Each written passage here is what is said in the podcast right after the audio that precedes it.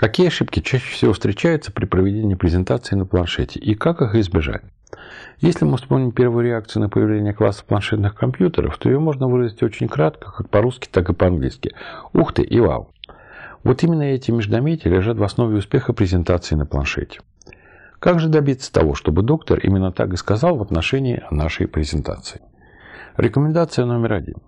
Если мы не хотим услышать с вами фразу «переходите сразу к делу» или «у меня мало времени» и так далее, то не начинайте свой визит с того, что вы достаете планшет и говорите «Сегодня я хотел бы представить вашему вниманию интерактивный профиль пациентки с анемией. Давайте его вместе посмотрим и обсудим». Начните с проблематики. Например, доктор, очень многие врачи-гинекологи сталкиваются с ситуацией, когда им необходимо в режиме скорой помощи повышать уровень гемоглобина своим пациентам. Как часто вам приходится сталкиваться с подобным? Дождитесь ответа врача. Если вы правильно спрогнозировали потребность, ответ будет утвердительным.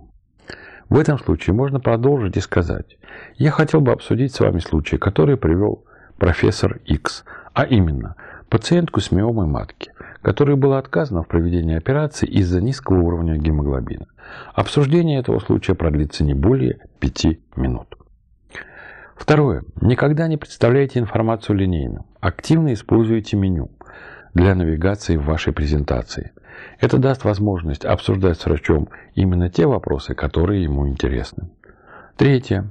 Демонстрируйте не более двух-трех экранов одномоментно. Задавайте вопросы врачу, делайте выводы и используйте интерактивности, которые вшиты в профиль пациента, а именно перетащи, брось, множественный выбор и так далее.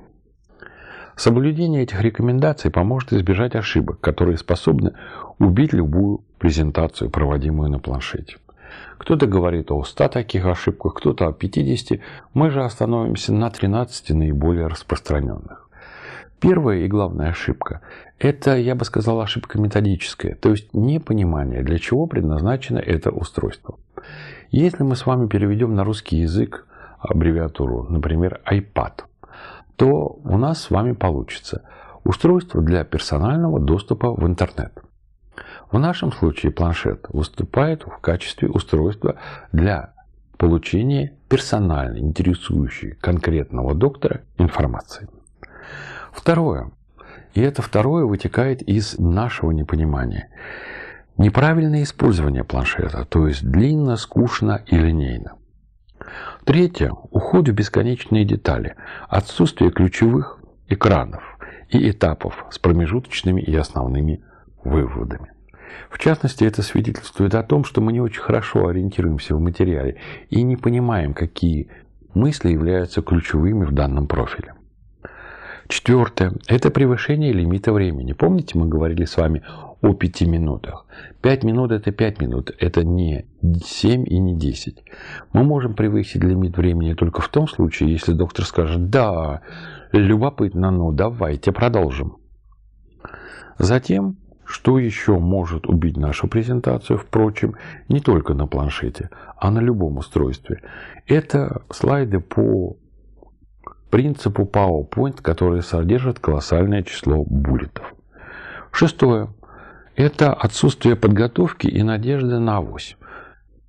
Это означает две вещи. Первое. Мы с вами не изучили меню профиля. И второе. Мы не знаем, какие экраны являются ключевыми. Седьмое. Разряженное устройство и надежда на длинную жизнь батареи.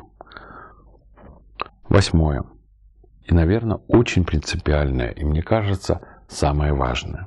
Это проведение слайд-презентации вместо презентации с использованием слайдов. То есть, когда мы ставим для себя задачей продемонстрировать все слайды или все экраны, которые содержат профиль. Девятое. Отсутствие визуального контакта с врачом или провизором и постоянный визуальный контакт с планшетом. В этом случае мы рискуем тем, что доктор или провизор задаст нам вопрос. Вы пришли поговорить со мной или посидеть в своем гаджете? Десятое. Помните, на всех тренингах нам с вами говорили, что мы никогда не извиняемся в ходе презентации. Это применимо и к презентации на планшете. Мы не извиняемся за то, что на экране что-то не видно или видно не так. Одиннадцатое.